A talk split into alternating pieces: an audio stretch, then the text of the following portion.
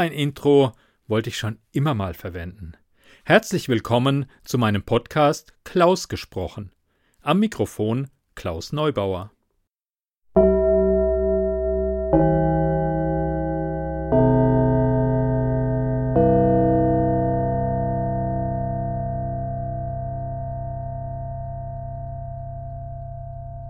Welche drei Dinge braucht man für einen guten Film?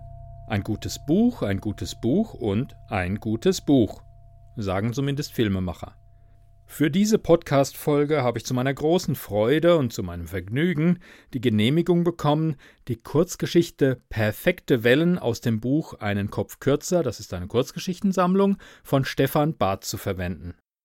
Stefan schreibt Drehbücher, zum Beispiel für die Fernsehserie Der Clown, Alarm für Cobra 11 und Die Heiland, wir sind Anwalt. Und weil nicht alle Geschichten verfilmt werden, macht er ab und zu Bücher daraus. Bisher habe ich von denen gelesen, es war einmal in Deutschland. Das ist eine Geschichte, die spielt im Zweiten Weltkrieg, wo ein Soldat an der Front erfährt, dass seine Frau bei einem Bombenangriff ums Leben kam und sein Töchterlein ganz allein daheim ist und er beschließt, äh, zu desertieren, weil seine Tochter ihn braucht. Unterwegs trifft er auf einen Trupp Waffen-SS, die hinter etwas ganz Besonderem her sind. Mehr möchte ich dazu nicht verraten. Dann gibt's da die Geschichte Drecksnest. Ähm, da geht es um einen Mafiakiller, der aussteigt und auf seiner Flucht in einem blöden Kaff, sage ich jetzt mal, in finstere Machenschaften gerät. Dann gibt es noch das Buch Dead Mountain. Ähm, ich sag mal, Kinder allein in den Bergen mit Zombies. Was ich noch gelesen habe, ist die Kurzgeschichtensammlung Einen Kopf kürzer, die auch die jetzt folgende Geschichte Perfekte Wellen enthält. Es ist eine Surfergeschichte der, sagen wir mal, anderen Art. Sie ist allerdings auch nicht wirklich für Kinder geeignet, also ihr habt jetzt noch die Gelegenheit auszuschalten. Für alle anderen, die nicht gleich zusammenzucken, wenn sie einen Tarantino-Film sehen, würde ich sagen, viel Spaß dabei.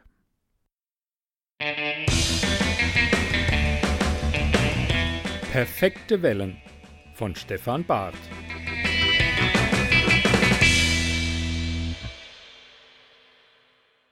Das Alter des Fischers war schwer zu schätzen.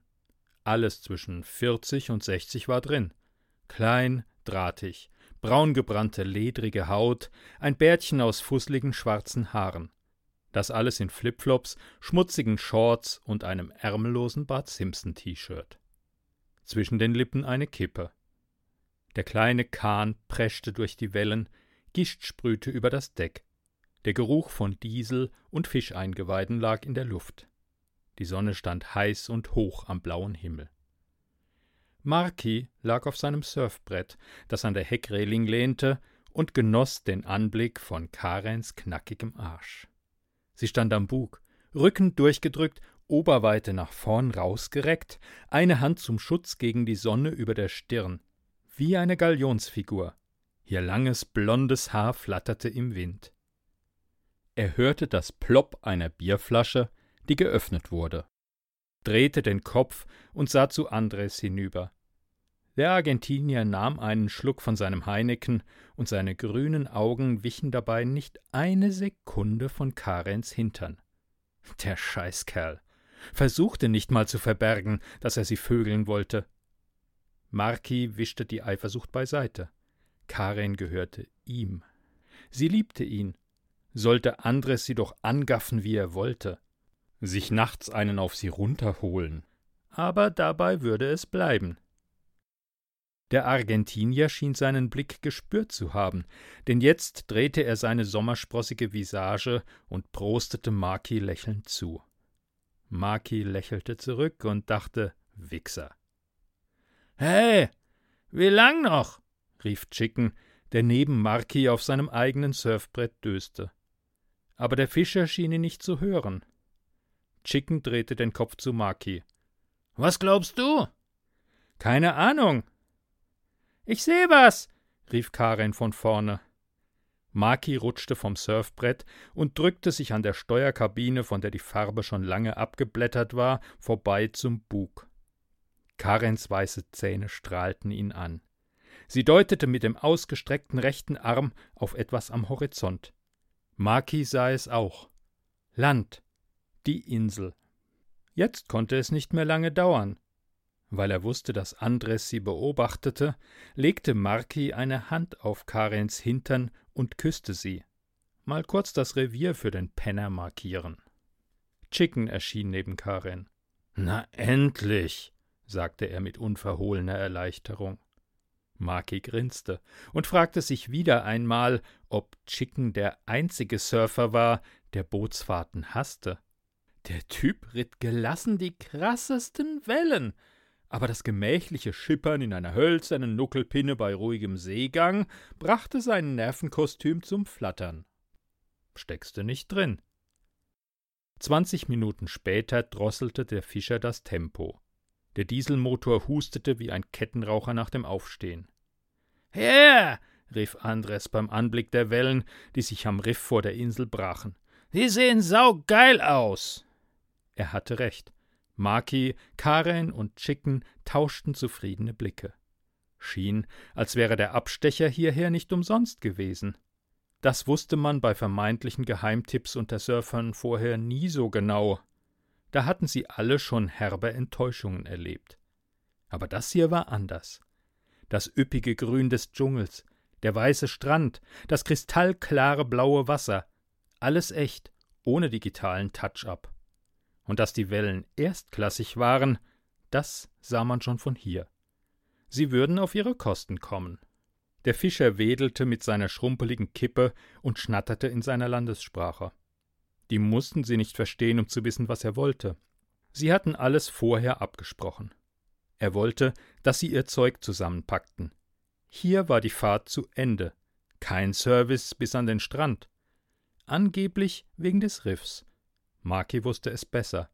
Diese auf keiner Karte verzeichnete Insel war Naturschutzgebiet. Von hohen Geldstrafen war im Hostel die Rede gewesen. Sie hatten den Fischer im Voraus bezahlt, und der wollte seine frisch verdiente Kohle nicht gleich wieder an die Wachhunde von der Küstenwache verlieren, die hier angeblich hin und wieder patrouillierte. Das war verständlich. Außerdem, was gab's Besseres, als auf einer perfekten Welle ins Paradies zu reiten. Sie schwangen sich ihre wasserdichten Säcke auf den Rücken und griffen nach den Surfbrettern. Andres war als erster im Wasser, lag bäuchlings auf seinem Brett und paddelte los. Der Fischer griff nach Markis Arm und sagte etwas in seiner Landessprache. Was? Nochmal auf Englisch bitte. Hi, sagte der kleine Mann. Marki kniff die Augen zusammen. Wo? Überall, der Fischer grinste und offenbarte ein lückenhaftes Gebiss aus braunen Zähnen. Aufpassen! Haie anriffen war nichts Ungewöhnliches. Das war nicht überraschend und machte Marki auch keine großen Sorgen. Er war an vielen Riffen gesurft und hatte noch nie Probleme gehabt.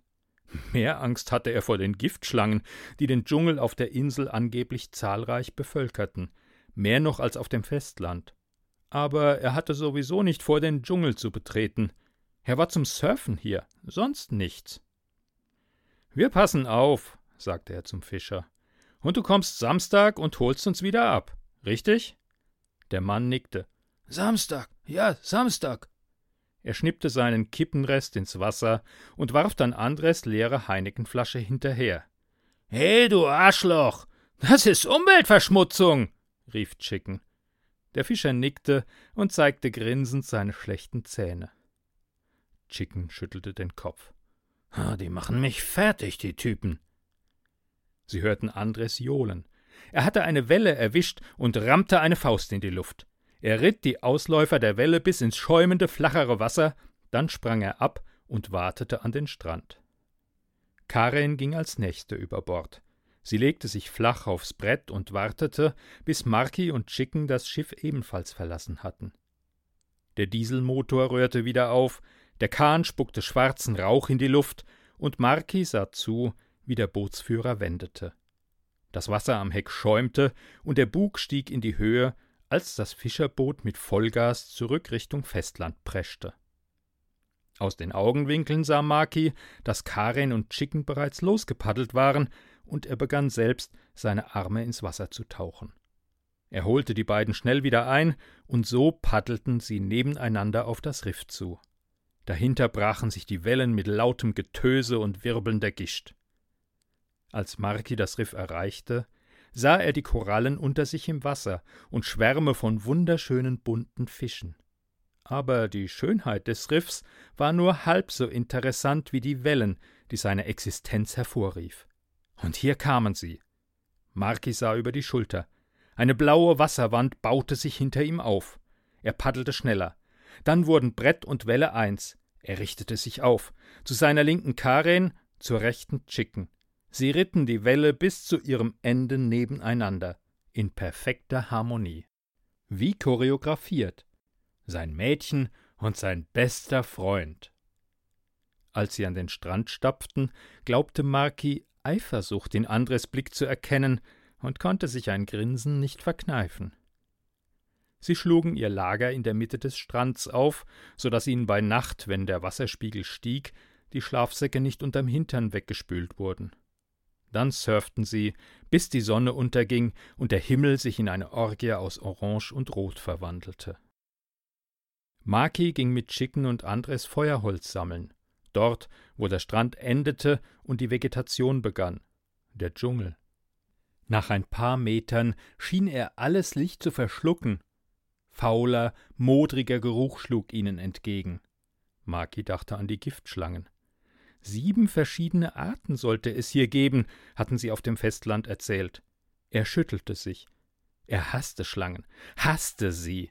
Der bloße Gedanke an die Drecksviecher ließ ihm einen Schauer den Rücken hinablaufen. Umso erleichterter war er, als sie endlich genug Holz auf den Armen hatten. Chicken entzündete das Feuer mit Hilfe eines Ferrokium-Feueranzünders aus dem Online-Shop eines berühmten TV-Survival-Experten, für den Marquis seinen Freund so gern verarschte. Aber das Ding funktionierte. Sie erwärmten sich ein paar Konserven über den Flammen. Lecker war was anderes, aber lecker spielte keine Rolle. Außerdem hatten sie noch das Bier, das sie extra für die Abende mitgeschleppt hatten. Die Sonne versank am Horizont. Maki konnte sich an Sonnenuntergängen nicht satt sehen. Keiner war wie der andere. Er saß mit Karen am Strand legte einen Arm um ihre Schultern, und sie kuschelte sich an ihn. Dann rannte Andres an ihnen vorbei und ließ sich mit Bierflasche in der Hand ins flache Wasser fallen. Er prostete ihnen grinsend zu.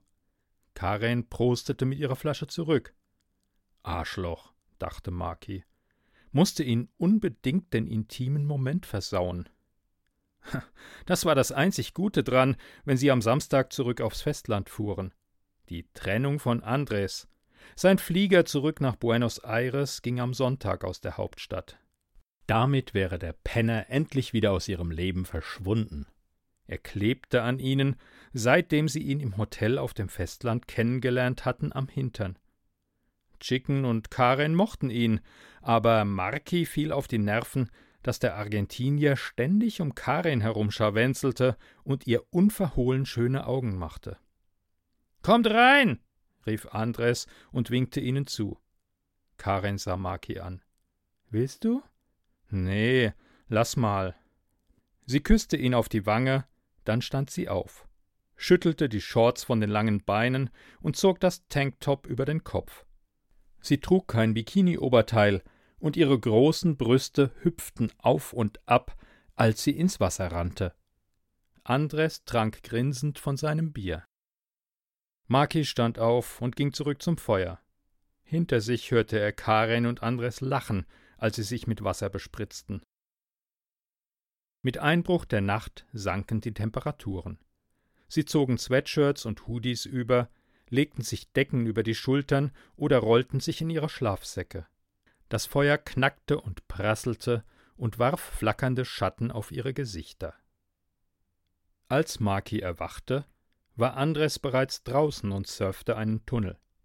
Eins musste man diesem dürren Arschloch lassen: er war gut. Verdammt gut. Marki sah auf die schlafende Karen hinab, deren dickes blondes Haar aus der Kapuze ihres Hoodies quoll wie ein Wischmopp, dann zog er sein T-Shirt aus, wechselte von den Cargo-Shorts zu Badehosen, packte sein Brett und rannte ins Wasser. Es war wirklich unglaublich. Jede einzelne Welle war der Wunschtraum eines Surfers. Keine wie die andere, aber jede perfekt. Eine perfekte Welle nach der anderen. Von Sonnenaufgang bis Sonnenuntergang. Abends lagen sie erschöpft um das Feuer. Diesmal hatte Maki sich vor dem Holzholen gedrückt und rauchten einen Joint, den Andres gebaut hatte. War ein hartes Kraut, und der Schlaf überkam Maki von einem Moment zum anderen wie das Fallbeil einer Guillotine. Als er die Augen wieder öffnete, war es stockfinster. Irgendetwas war anders. Maki richtete den Oberkörper auf. Chicken lag auf dem Bauch und schnarchte. Maki drehte den Kopf und sah, dass Karens Schlafsack neben ihm leer war. Und auf der anderen Seite des runtergebrannten Feuers der von Andres auch leer. Maki stand auf, lauschte. Da, irgendwo in der Dunkelheit, ein Geräusch. Er setzte sich in Bewegung, einen Fuß vor den anderen. Er brauchte nicht weit zu gehen, nur ein paar Meter, dann sah er sie. Andres weißer Arsch, der sich auf und ab bewegte, Karens lange Beine, die Andres Hüften umklammerten, Andres Mund, der an Karens Titten saugte, die gespannten Sehnen an Karens Hals, ihr Kopf im Nacken, das Stöhnen, das über ihre vollen Lippen kam. Er wusste nicht, wie lange er da gestanden hatte, wahrscheinlich nicht länger als zwei Sekunden, aber in seinem Kopf war es ein zweistündiger grässlicher Amateurporno. Der plötzlich stoppte. Karens Stöhnen verstummte. Sie hatte ihn bemerkt. Er starrte, ihre Beine noch um Andres Hüften geklammert. Ihre großen blauen Augen starrten Maki an, gelähmt wie ein Reh im Scheinwerferlicht. Andres vögelte sie noch einen Moment weiter, bis er spürte, dass sie nicht mehr mitmachte. Als er den Kopf drehte, grub sich Makis Hand bereits in seine roten Locken. Maki riss den Argentinier nach hinten und rammte ihm die rechte Faust ins Gesicht. Andres landete stöhnend auf dem Rücken. Karen versuchte absurderweise, ihre nackten Titten und ihre Muschi mit Armen und Händen zu bedecken. Maki! Schnaufend richtete er sich auf. Sein Herz wummerte in einer Frequenz, dass es sich anfühlte, als würde es jeden Moment aus seiner Brust platzen. Komm schon, Alter, take it easy, hörte er Andres sagen. Maki wirbelte wieder herum. Der Argentinier stand jetzt auf wackeligen Beinen und hielt eine Hand unter seine blutende Nase. Beim Anblick von Andres feuchtem Pimmel, der halbsteif zwischen seinen Beinen baumelte, brannten Maki die letzten Sicherungen durch. Die Welt wurde abwechselnd schwarz und rot. Er hörte Schreie. Schwarz und rot. Schreie. Schwarz und rot. Schreie. Es reicht, Alter. Es reicht. Maki bekam keine Luft mehr, weil Chickens Unterarm ihm die Kehle zuschnürte. Sie lagen auf dem Rücken. Chicken im Sand, Maki auf Chicken. Dessen Atem an seinem Ohr. Hörst du jetzt auf? Maki nickte. Sag es. Chicken nahm nur so viel Druck von Makis Hals, dass er sprechen konnte. Ich hör auf. Chickens Unterarm gab Makis Kehle wieder frei. Maki rollte sich von seinem Freund und richtete sich auf. Aus den Augenwinkeln bemerkte er Karen zu seiner Rechten, aber er brachte es nicht über sich, sie anzusehen. Er wusste nicht, was er tun würde. Das Blut kochte noch immer in seinen Adern. Alter, was hast du gemacht? Chicken stand kopfschüttelnd neben Andres, der stöhnend im Sand lag. Die Sommersprossen waren unter einer Schicht aus Blut verschwunden, und sein Gesicht begann bereits anzuschwellen.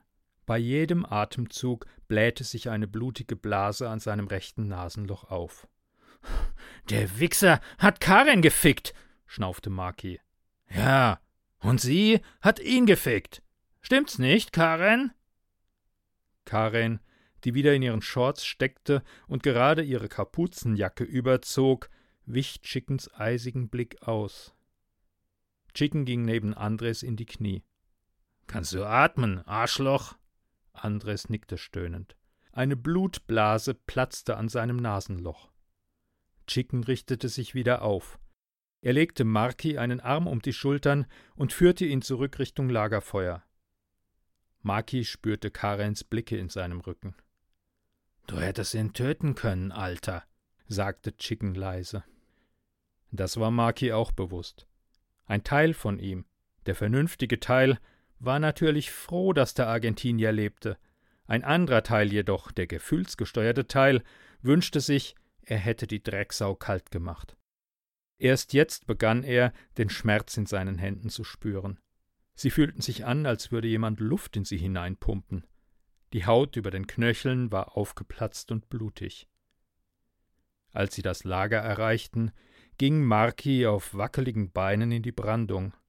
Er sackte auf die Knie und schob seine geballten Fäuste unter die Wasseroberfläche. Das Salzwasser brannte in seinen offenen Wunden. Der Schmerz war grell und gemein. Aber alles, was ihn den Anblick von Andres zwischen Karens gespreizten Beinen vergessen ließ, wenn auch nur für Sekunden, war es wert. Er wusste nicht, wie lange er im Wasser gehockt hatte, aber als er sich wieder an den Strand schleppte, schlief Chicken bereits. Andres lag auf seinem Schlafsack, das Blut war in seinem grotesk geschwollenem Gesicht getrocknet. Karen saß mit angezogenen Beinen dicht am knisternden Feuer. Ihr Gesicht lag im Schatten der Kapuze, die sie sich über den Kopf gezogen hatte. Sie bewegte sich nicht, als Maki in den Flammenschein trat. Er sah auf sie hinab. Plötzlich war ihm nach Heulen zumute. Warum hatte sie das getan? Warum hatte sie es mit Andres getrieben? Warum? Als hätte sie seine Gedanken gelesen, hob sie den Kopf. Ihr Gesicht war tränenüberströmt. Für einen Moment war Maki versucht, sich neben sie zu setzen, einen Arm um ihre Schultern zu legen und sie an sich zu drücken. Für einen Moment glaubte Maki tatsächlich, er könnte ihr verzeihen. Sie waren jung, und das zwischen Karen und Andres, das war nur Sex gewesen. Was Maki und Karen hatten, das war doch so viel mehr. Aber dann kehrten die Bilder zurück. Karen, die blauen Augen vor Geilheit glasig, Andres kleiner weißer Arsch, der sich auf und ab bewegte wie ein Tennisball, sein Mund, der gierig an ihren Titten lutschte. Maki unterdrückte den Wutschrei, der in ihm aufstieg, und wandte sich ruckartig ab. Er stapfte den Strand entlang, bis er das Lagerfeuer nur noch schwach in der Ferne schimmern sehen konnte. Er war allein. Allein mit dem Wind und dem Rauschen der Brandung. Er legte sich in den Sand und starrte hinauf in den Sternenhimmel, versuchte, Karen aus seinen Gedanken zu verbannen. Keine Chance. Bilder flackerten durch seinen Kopf wie der Trailer für einen Kinofilm, Maki und Karen, eine Liebesgeschichte. Der Surfwettbewerb in Dänemark, die Siegerehrung. Sie hatten beide in ihrer Kategorie den ersten Platz belegt. Als der Sponsor ihnen die Medaillen um die Hälse legte, hatte er Karin das erste Mal richtig wahrgenommen. Der Blick in ihre blauen Augen, ihr sonnengebräuntes Gesicht, auf dessen einer Hälfte noch nasser Sand klebte, ihre vollen Lippen und die perfekten weißen Zähne, ein Lächeln, das ihm den Atem nahm. Abends in der Strandkneipe Gespräche, Alkohol und dann Bam lagen sie zusammen im Bett seines Hotelzimmers. Kein Schlaf, viel besser, und am nächsten Morgen war nichts mehr wie zuvor. Alles war besser, so viel besser. Seitdem hatten sie keinen Tag mehr ohne einander verbracht. Drei Jahre lang, nicht einen einzigen, aber jetzt. Etwas stolperte durch den Dschungel auf Maki zu. Er riss die Augen auf. Morgenrot am Himmel. Eine kalte Schicht Schweiß ließ ihn frösteln. Angstschweiß. Er richtete sich auf, sah zum Dschungel. Eine grüne Wand. Erst jetzt fiel ihm auf, was er eigentlich schon gestern hätte bemerken müssen, und vielleicht hatte er das auch, nur unterbewusst. Der Dschungel war still, totenstill. Keine Vogel oder Tiergeräusche, als hätte jemand den Ton abgestellt. Ungewöhnlich, vor allem für eine Insel, die unter Naturschutz stand und zu der Menschen keinen Zutritt hatten. Die Erinnerung an den Traum kam zurück, an das, was im Dschungel auf ihn zugekommen war. Nicht besonders schnell, aber zielstrebig. Maki wusste, dass dieses Etwas, was immer es auch war, ihn hatte fressen wollen. Ja, fressen. Er schüttelte sich. Wahrscheinlich war der Traum eine Reaktion auf die Sache mit Karen und Andres. Wahrscheinlich war die Angst vor diesem unbekannten Etwas im Dschungel seine Angst davor, Karen zu verlieren. Sie hatte mit Andres gefickt, gefickt, gefickt, gefickt. Das Wort wie ein hämisches Echo in seinem Kopf. Er stapfte zurück zum Lager. Chicken hatte das in der Nacht erloschene Feuer wieder angefacht und kochte Kaffee. Andres schlief noch. Er sah furchtbar aus, entstellt, wie ein Monster. Für einen kurzen Moment hatte Maki Angst, der Argentinier könnte tot sein, weil er vollkommen bewegungslos dalag. Aber Chicken, der seine Gedanken erraten haben musste, sagte: Er lebt. Hab seinen Puls gecheckt. Kaffee? Maki nahm die Tasse mit dem dampfenden Instant-Kaffee, die Chicken ihm über das Feuer hinweg reichte. Erst jetzt fiel ihm auf, dass Karen nicht da war. Wieder wusste Chicken, was in ihm vorging. Sie ist draußen. Maki drehte sich um und sah zum Riff hinaus, wo Karen gerade von einem Wellenkamm hinab ins Tal schoss, ihr langgliedriger, muskulöser Körper perfekt ausbalanciert. Er trank vorsichtig von dem heißen Kaffee, beobachtete Karen. Niemand surfte wie sie. Das Mädchen steckte sie alle in die Tasche, Maki, Chicken und Andres sowieso. Karen, ihr Board und das Meer bildeten eine Einheit. Dann sah Maki den Hai. Seine Finne brach durch die Wasseroberfläche und sein massiger, gut drei oder vier Meter langer Körper schimmerte darunter dunkel.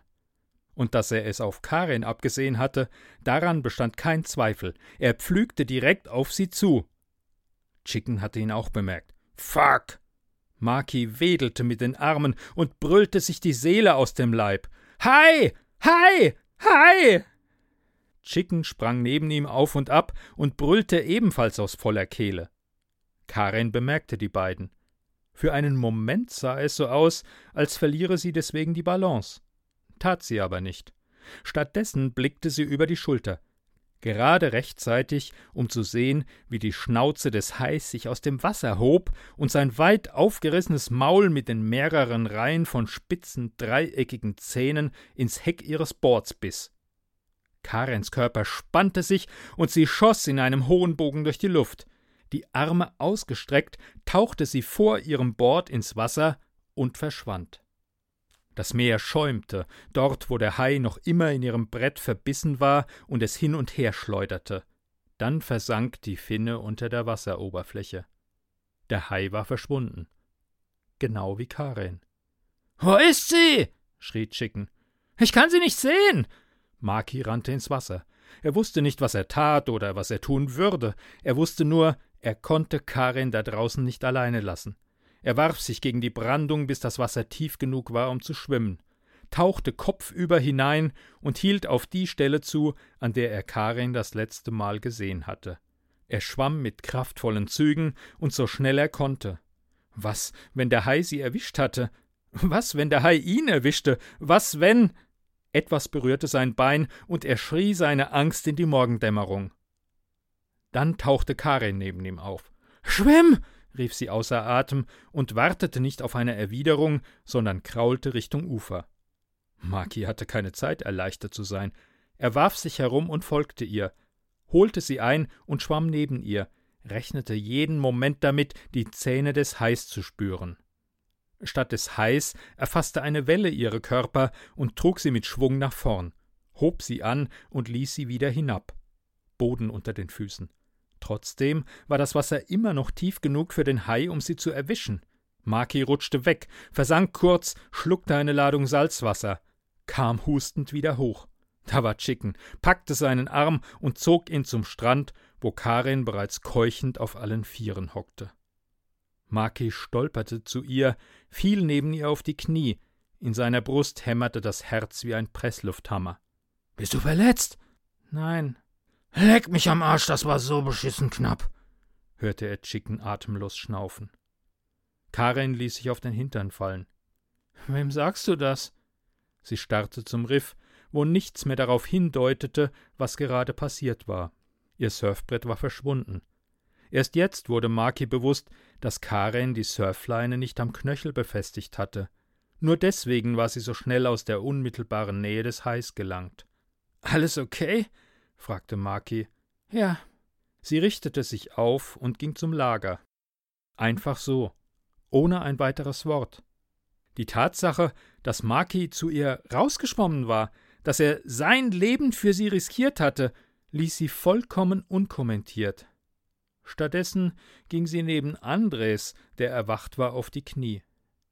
Wie geht es dir? hörte Maki sie mit sanfter Stimme fragen und wusste, dass er sie verloren hatte. Niemand war an diesem Tag noch in der Stimmung zu surfen, auch wenn allen klar war, dass Karin eine Dummheit begangen hatte, als sie in den frühen Morgenstunden rausgeschwommen war. Jeder Surfer wusste oder sollte wissen, dass der Morgen und Abend die bevorzugte Jagdzeit von Haien sind. Aber Wissen und Statistiken sind eine Sache, einen Haiangriff zu erleben und zu überleben eine andere. Maki konnte nicht ertragen, wie Karen Krankenschwester für Andres spielte und wanderte vier Stunden mit Chicken den Strand entlang. Alles sah gleich aus. Feiner weißer Sand, der in undurchdringlichen Dschungel überging. Dschungel, der wie tot war. Maki war sich nicht sicher, ob ihn das ernsthaft beunruhigte oder ob er sich damit nur von den wirklichen Problemen ablenken wollte. Karen, Andres und den Haien. Trotzdem fragte er Chicken: Hörst du das? Hast du gefurzt? Nein, du Idiot! Ich mein den Dschungel. Ich höre nichts. Eben. Man hört nichts. Keine Vögel. Gar nichts. Chicken hielt kurz inne, lauschte, nickte. Ja. Dann zuckte er mit den Schultern. Na und? Komisch, oder? Oh, was weiß ich. Chicken beschäftigte etwas anderes. Was machen wir jetzt bis Samstag? Willst du nicht mehr ins Wasser? Ganz ehrlich? Momentan lässt mich der bloße Gedanke in die Hosen pissen. Aber wenn der Typ uns wieder abholt, müssen wir rein. Er kann das Boot nicht übers Riff fahren. Über die Brücke gehe ich, wenn's soweit ist. Der Sonnenuntergang präsentierte sich in einem Gangbang aus Farben, als sie zum Lager zurückkehrten. Andres saß aufrecht und im Schneidersitz. Karen hockte daneben und flößte ihm mit einem Löffel heiße Suppe aus seiner Konserve ein, denn Andres konnte kaum allein seine von Makis Schlägen geschwollenen und aufgeplatzten Lippen öffnen. Die Eifersucht war wie ein Brandeisen, das jemand in Makis Magen rammte. Zum Glück sagte Chicken mit Blick aufs niedergebrannte Feuer Wir brauchen neues Holz. Um von Karin und Andres wegzukommen, überwand Maki sogar seine Angst vor den verdammten Schlangen. Trotzdem hielt er sich nur am Rand des Dschungels auf, bückte sich hier und da nach abgebrochenen Ästen.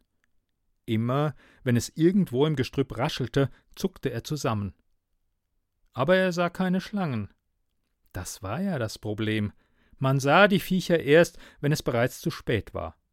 Einmal, auf einem Surftrip in Costa Rica vor zwei Jahren, war Maki fast auf eine hochgiftige Lanzenotter getreten. Das Vieh hatte ihn glücklicherweise nicht angegriffen, aber der Schreck hatte seine Hände am Abend noch so sehr zittern lassen, dass er nicht aus einem Glas trinken konnte, ohne etwas zu verschütten. Maki bemerkte, dass Chicken weiter in das dichte Grün hineinwanderte. Pass auf die Schlangen auf, sagte er. Chicken, den Makis Schlangenparanoia amüsierte, sah über die Schulter. Wenn eine kommt, mach ich einen Knoten rein. Mach dich ruhig lustig, aber wenn du gebissen wirst, bettelst du mich um mein Schlangenbiskit an. Hast ja genug dabei. Maki zeigte ihm den Mittelfinger. Chicken grinste und Maki grinste zurück. Er liebte seinen Kumpel. Das war das Gute an Freunden. Man musste sich keine Sorgen machen, dass sie mit jemand anderem vögelten. Er bückte sich nach einem morschen Ast und zuckte zusammen, als zwei fette, schwarz glänzende Käfer darunter hervorkrabbelten. Die Dinger schienen das einzige zu sein, was hier lebte. Sie gaben einen üblen Gestank von sich und fauchten. Kein Scheiß, sie fauchten.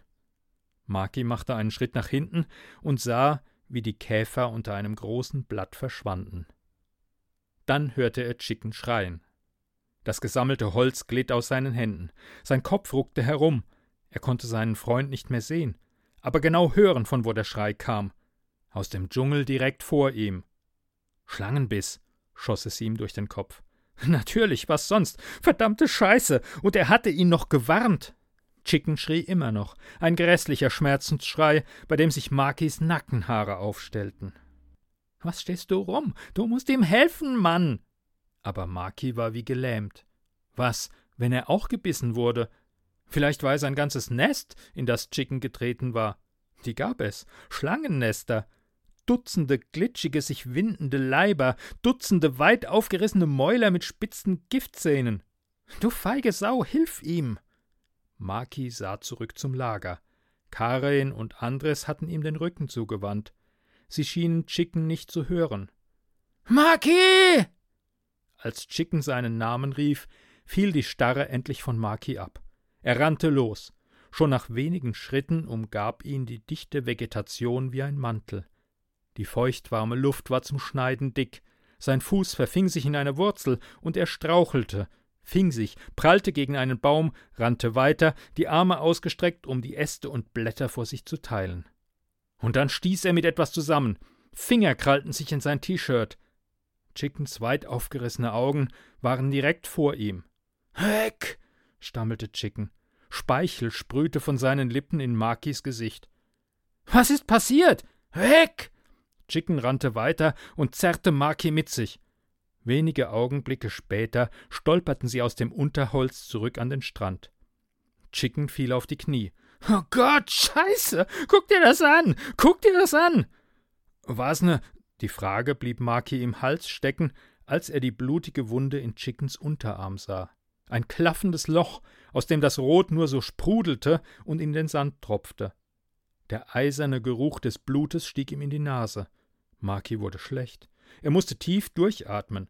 Reiß dich zusammen, dein Freund braucht dich. Ge gebissen, keuchte Chicken. Dann wurde er ohnmächtig. Von einem Moment zum anderen kippte er rücklings in den Sand und rührte sich nicht mehr. Maki sah zum Lager hinüber. Karen stand und hatte das Gesicht in ihre Richtung gewandt. Sie winkte. Der Wind trug ihre Stimme an sein Ohr. Alles okay? Fuck, nein, nichts ist okay. Maki bückte sich und wuchtete Chickens 90 Kilogramm Muskeln und Sehnen, und Samenstränge hätte Chicken gesagt, wenn er gekonnt hätte, auf seine Arme. Er stapfte zum Lager. Karen kam ihm auf halbem Weg entgegen. Was ist passiert? Irgendwas hat ihn gebissen. Karen schnappte beim Anblick von Chickens grässlicher Wunde entsetzt nach Luft. Ihre Augen folgten der Blutspur, die Maki und Chicken im Sand hinterlassen hatten. Dann reagierte sie, warf sich herum und rannte zurück zum Lager. Als Maki mit Chicken ankam und den schlaffen Körper vorsichtig auf seinen Schlafsack gleiten ließ, hatte Karin bereits den Erste-Hilfe-Koffer aus ihrem Rucksack geholt. Sie riss seine Kompresse aus der Verpackung und presste sie auf die Wunde.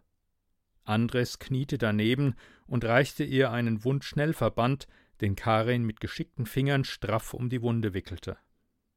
Maki spürte einen Stich, als er sah, wie der Argentinier Karin zur Hand ging. Dann schämte er sich, weil er seine Eifersucht nicht vergessen konnte, obwohl sein bester Freund schwer verletzt war. Andres hob sein geschwollenes Gesicht und sah Maki an. Seine Worte waren undeutlich, aber trotzdem zu verstehen. Was ist passiert? Er war im Dschungel. Irgendwas hat ihn gebissen, sagte er. Was denn? Ich war nicht dabei.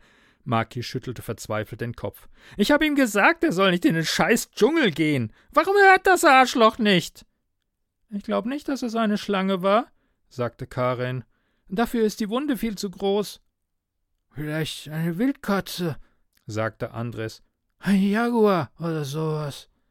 Karen schüttelte den Kopf. Müsste so eine Wunde nicht größer sein? Vielleicht, dachte Maki. Vielleicht auch nicht. Er wusste nur eins mit Sicherheit.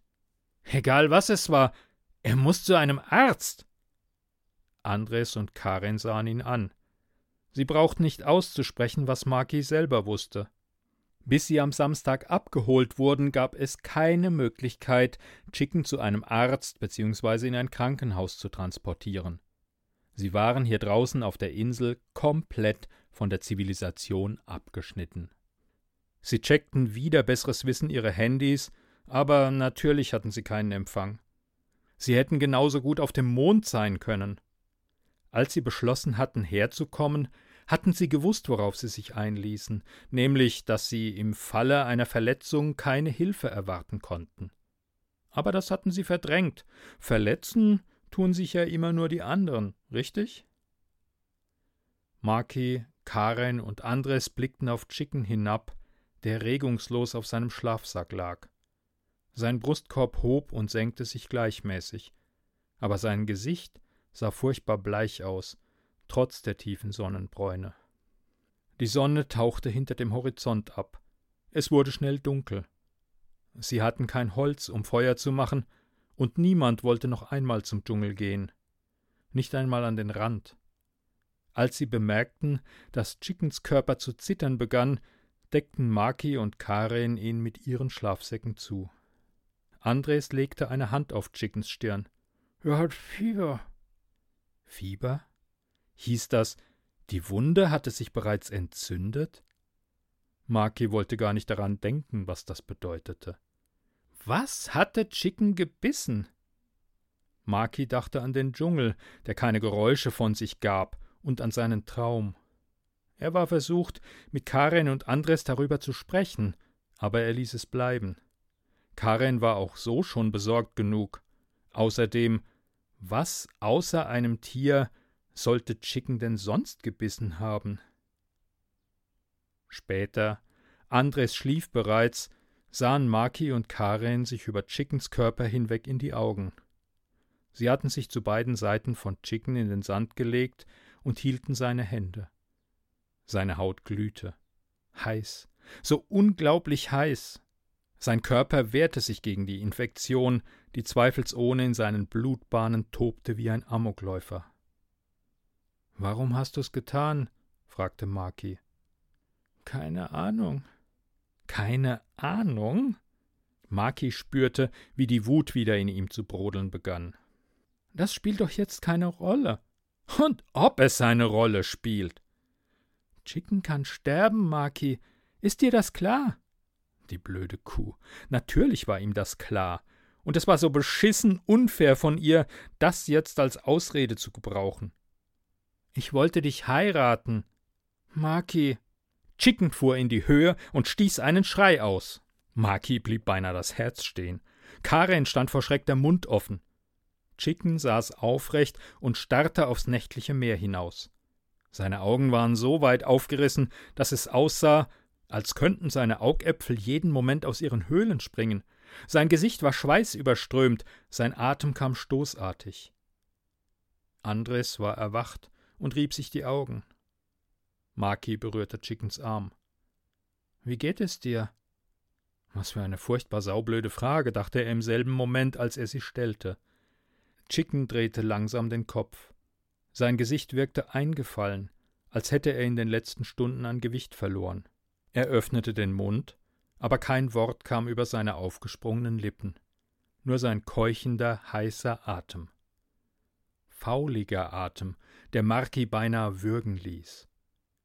Karen hatte eine Wasserflasche geöffnet und hielt sie Chicken hin. Hast du Durst? Chicken reagierte nicht. Sein stumpfer Blick blieb auf Maki gerichtet. Eine glühend heiße Hand klammerte sich um Makis Unterarm. Er verbrennt, dachte Maki und zuckte zusammen. Chicken verbrennt von innen. Es wird alles gut, keine Sorge, sagte Maki und wusste, dass sein bester Freund diese Insel nicht mehr lebend verlassen würde. Es wird alles wieder gut. Er strich mit einer Hand über Chickens schweißnasses Haar. Leg dich wieder hin. Ruh dich aus. Maki fasste ihn an der Schulter und schob ihn behutsam nach hinten, bis er wieder auf dem Schlafsack lag. Chicken schloss die Augen. Maki sah zu Karin und Andres. Sie wussten es genau wie er. Chicken würde sterben. Und das tat er auch. Die Sonne war noch nicht über den Dschungel gestiegen, als sich Chickens Brustkorb zum letzten Mal hob und wieder senkte. Dann lag er still. Die Hitze verließ seinen Körper so schnell, wie sie gekommen war, und wich der Kälte des Todes. Karen schluchzte und vergrub ihr tränenüberströmtes Gesicht an Andres Brust. Er legte einen seiner schmalen Arme um ihre Schultern. Makis Blick durchbohrte die beiden. Sein bester Freund war tot, und alles, was er denken konnte, war, dass Karin, diese Schlampe, diese Hure, diese Betrügerin, dass sie Trost bei Andres, diesem Wichser, diesem Hurensohn, diesem Scheißkerl suchte. Er versuchte sich abzulenken, indem er auf Chickens durchgebluteten Verband starrte. Was hatte ihn gebissen? Was? Maki blickte zum Dschungel, der grün und still unter der aufgehenden Sonne lag. Kein Vogelgezwitscher, nichts. Nur eine massive Wand aus Vegetation. Wir müssen ihn zur Seite schaffen, sagte Andres.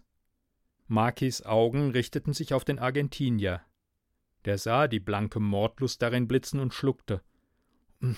Oder wir versetzen unser Lager. Aber in dieser Hitze, er wird bald stinken. Und die Fliegen, die. Halt die Fresse! Maki ballte die Hände zu Fäusten. Karen weinte wieder. Er hat recht, Maki. Maki starrte sie an. Er hasste sie. Das wurde ihm jetzt bewusst. Er hasste sie. Er wandte sich ab und ging davon. Nach ein paar Metern stoppte er und ließ sich in den Sand sinken. Die Sonne stand jetzt über dem Dschungel und brannte heiß in seinem Nacken. Er starrte aufs Riff hinaus und dachte daran, dass das Boot erst in drei Tagen kommen würde, um sie abzuholen. Drei Tage. Dann hörte er Karen schreien. Er wandte den Kopf. Karen zerrte an jemandem. Dieser jemand hockte auf allen Vieren über Andres, der panisch mit den Beinen strampelte. Dieser jemand war Chicken. Maki sprang auf und rannte los. Als er das Lager erreichte, rissen Chickens Zähne gerade ein großes Stück Fleisch aus der Stelle, wo Andres Hals endete und seine Schulter begann. Blut spritzte. Chicken! Makis bester Freund drehte den Kopf. Seine Pupillen waren milchig weiß, seine Zähne kauten knirschend auf Andres Fleisch herum, und das Blut des Argentiniers tropfte von seinem Kinn. Andres zuckte vor Schmerz brüllend unter ihm, während das Blut aus der Bisswunde pumpte und im Sand versickerte. Chicken richtete sich auf. Seine Bewegungen waren unbeholfen und abgehackt, wie die eines Betrunkenen. Karin, die die ganze Zeit wie erstarrt dagestanden hatte, schrie wieder, kreischte, vollkommen hysterisch, dann warf sie sich herum und flüchtete den Strand hinab. Maki blieb stehen. Chickens lebloser Blick folgte erst Karen, dann fiel seine Aufmerksamkeit auf Maki. Sah wieder zu Andres, der sich wimmernd und stöhnend mit den Füßen nach hinten schob, um Abstand zwischen sich und Chicken zu bringen. Chicken, oder das, was einmal Chicken war, schien verwirrt. Hin und her gerissen zwischen Maki, Andres und Karen, die jetzt stehen geblieben war und aus zwanzig Metern Entfernung zu ihnen rüberstarrte. Chicken, warum auch immer, entschied sich für Maki, streckte die Arme nach ihm aus, seine Finger gekrümmt wie Klauen. Er riss den blutverschmierten Mund weit auf. Ein grässliches, heiseres Stöhnen stieg aus seinem toten Leib empor wie Rauch aus einem Schornstein. Er machte zwei unbeholfene Schritte auf Maki zu. Maki wich Chickens ausgestreckten Armen mit Leichtigkeit aus und versetzte seinem Freund von hinten einen Stoß. Chicken stürzte der Länge nach mit dem Gesicht voran auf den Strand. Chickens Stöhnen verstummte, als Sand seinen Mund füllte. Maki beugte sich über Chickens Rucksack. Das Survival-Messer in der Seitentasche war aus demselben Online-Shop des TV-Survival-Experten wie der Feueranzünder. Maki klappte die schwarz beschichtete, zehn Zentimeter lange Drop-Point-Klinge aus, während Chicken sich stöhnend auf alle Viere kämpfte. Dann trat der Chicken in den Hintern und sein Freund landete wieder mit dem Gesicht im Sand. Maki stellte sich breitbeinig über ihn und ließ sich nach unten sacken. presste Chickens Körper mit seinem Gewicht zu Boden, griff mit der linken in Chickens Haar und rammte das Messer mit der rechten in sein Ohr. Bis zum Griff. Chicken erstarrte. Maki drehte die Klinge einmal herum, bevor er sie wieder herauszog, stach noch einmal zu und nochmal. Aber der erste Stich hatte sein Werk getan. Chicken rührte sich nicht mehr. Er war tot, zum zweiten Mal an diesem Morgen. Das Messer entglitt Makis Fingern und landete im Sand. Andres stammelte etwas auf Spanisch. Maki sah über die Schulter zu ihm. Der Argentinier hatte sich aufgerichtet. Blut strömte aus der grässlichen Bisswunde in seiner Schulter über seinen Brustkorb. Hinter ihm kehrte Karen mit zögernden Schritten zurück. Andres! Der Argentinier drehte sich zu ihr um. Wir müssen die Wunde verbinden. Karens Stimme war ein Wimmern. Andres schüttelte den Kopf. Ich würde sterben. Wie Chicken. Er sah zu Maki, der sich aufgerichtet hatte, deutete mit einem Nicken auf das Messer zu Makis Füßen. Jetzt kannst du dich rächen. Maki hatte einen Moment lang keine Ahnung, was Andres meinte, aber dann Bist du bescheuert? Du musst es tun. Sonst passiert dasselbe mit mir wie mit ihm. Woher willst du das wissen? Du bist blond, aber nicht blöd, sagte Andres und rang sich dabei sogar ein Lächeln ab. Maki starrte den Argentinier an und konnte nicht anders. Er bewunderte ihn. Alle drei sahen auf Chicken hinab. Maki wusste, was Andres von ihm wollte, aber er schüttelte den Kopf. Ich kann dich nicht töten. Der Argentinier nickte, als würde er das verstehen, und setzte sich in Bewegung, stolperte ins Wasser, watete durch die Brandung und begann zu schwimmen. Auf die Seite gedreht, mit dem gesunden Arm, während sein Blut das Meer um ihn herum rot färbte. Andres!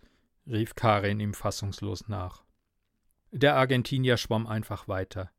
Maki und Karin sahen, wie er das Riff erreichte.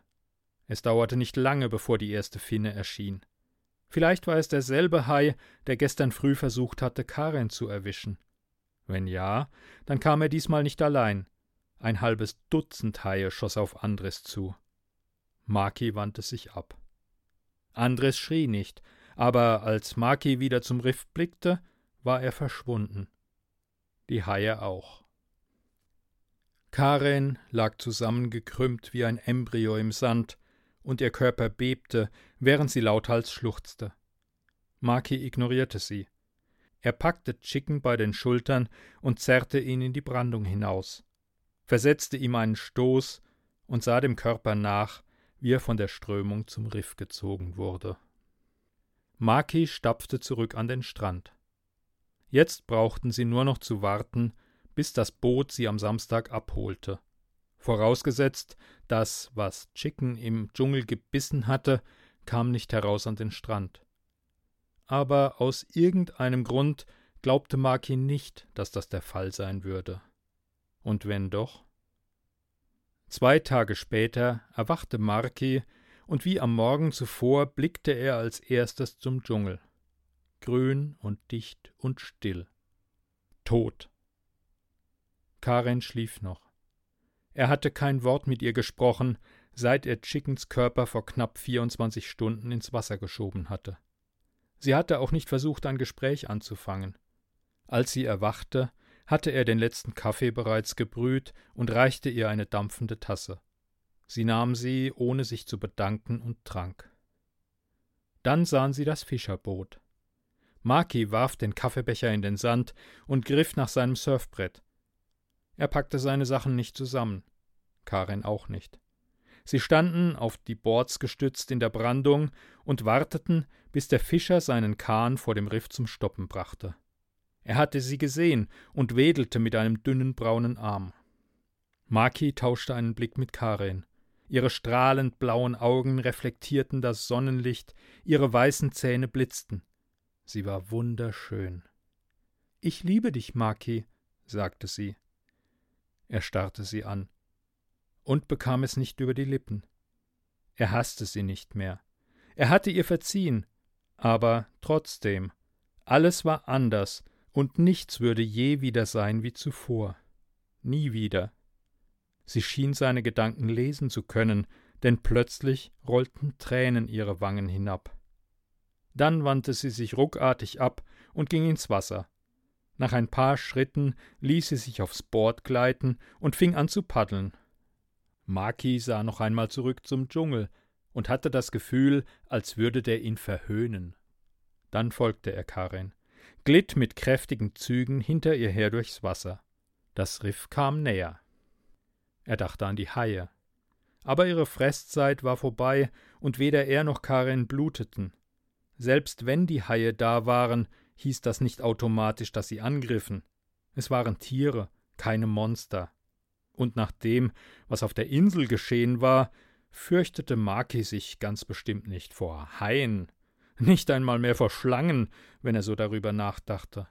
Da waren sie, die perfekten Wellen. Aber statt sie zu reiten, schwammen Maki und Karin dagegen an und überwanden ihre Kämme, bis sie das Riff hinter sich gebracht hatten. Sie glitten durch das hier ruhige Wasser auf das wartende Fischerboot zu. Maki sah, dass der Fischer dasselbe Bart Simpson T-Shirt trug wie vor einer Woche. Die Flecken darauf waren auch dieselben. Sah aus, als hätte er es seit einer Woche nicht gewechselt. Eine selbstgedrehte Kippe hing in seinem Mundwinkel. Als Karen und Maki näher kamen, legte sich seine Stirn in Falten, Wahrscheinlich war ihm erst jetzt aufgefallen, dass nur zwei von den vier Surfern, die er hier abgeliefert hatte, zurückkamen. Plötzlich entgleisten die Gesichtszüge des Fischers. Die Kippe fiel aus seinem Mundwinkel. Haie, dachte Maki und drehte den Kopf. Doch er sah keinen Hai, sondern den stahlgrauen, schnittigen Rumpf eines Schnellboots der Küstenwache. Maki war erleichtert. Sie würden so oder so den offiziellen Stellen den Tod von Chicken und Andres berichten müssen.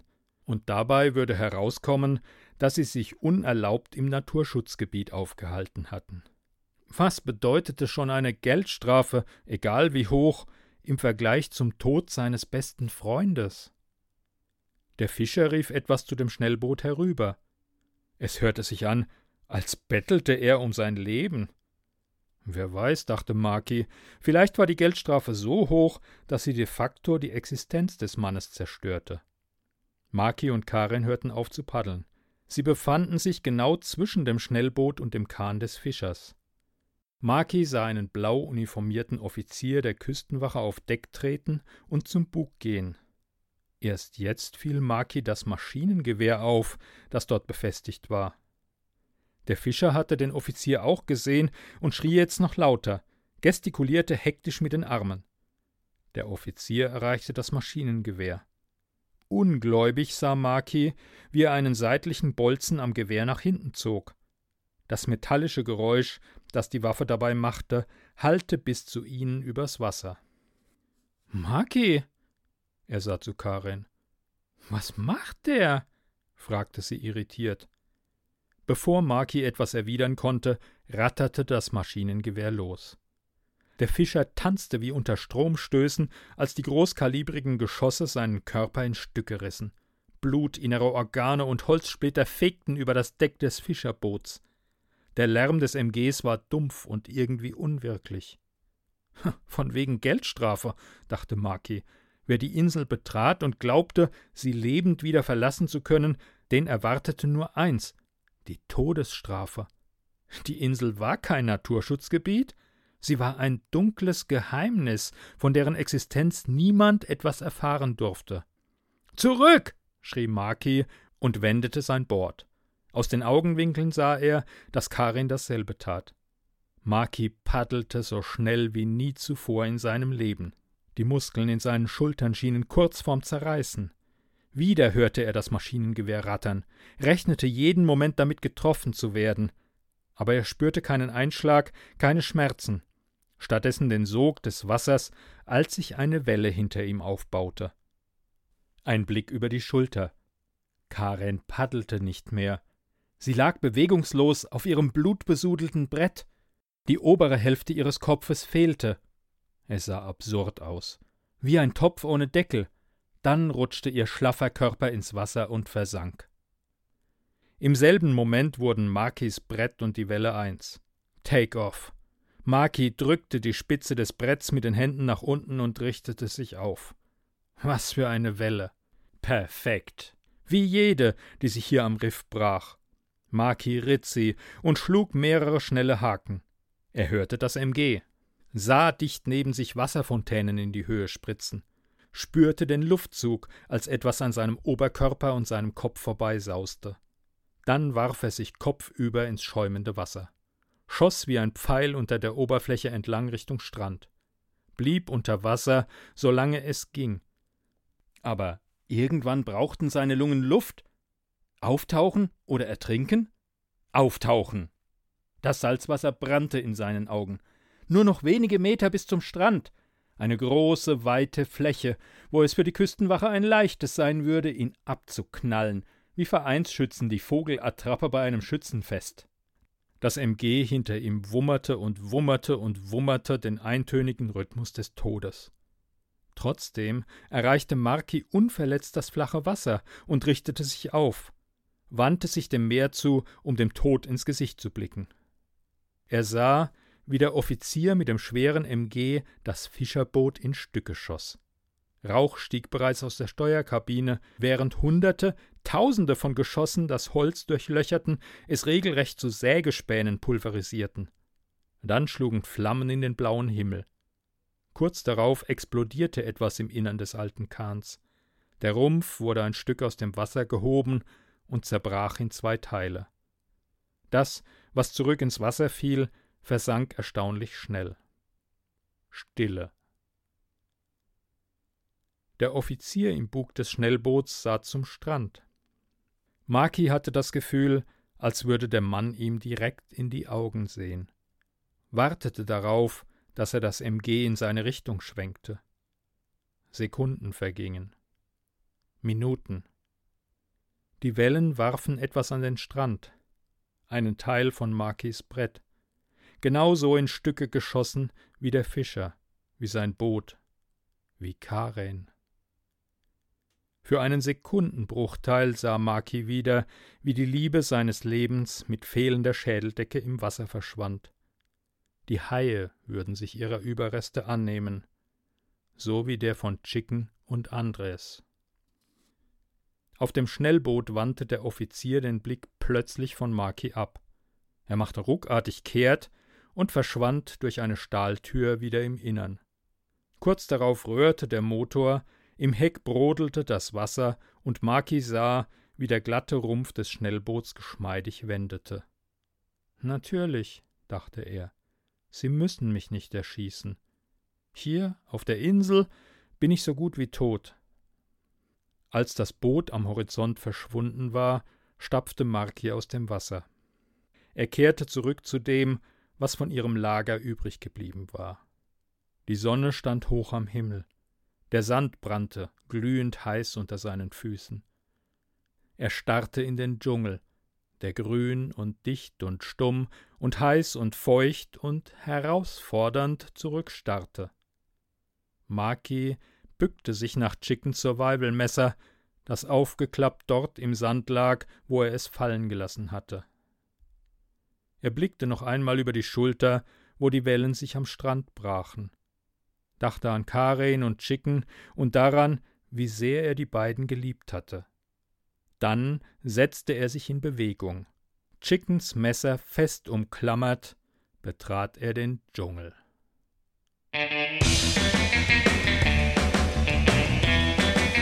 Sie hörten Perfekte Wellen von Stefan Barth www.stefan-barth.works Gelesen von Klaus Neubauer www.u1amo01.de. Musik Surf Shimmy von Kevin MacLeod www.incompetech.com. Wem die Story gefallen hat und wer mehr davon möchte, das E-Book Einen Kopf kürzer Dunkle Geschichten mit elf weiteren Geschichten gibt es bei Amazon.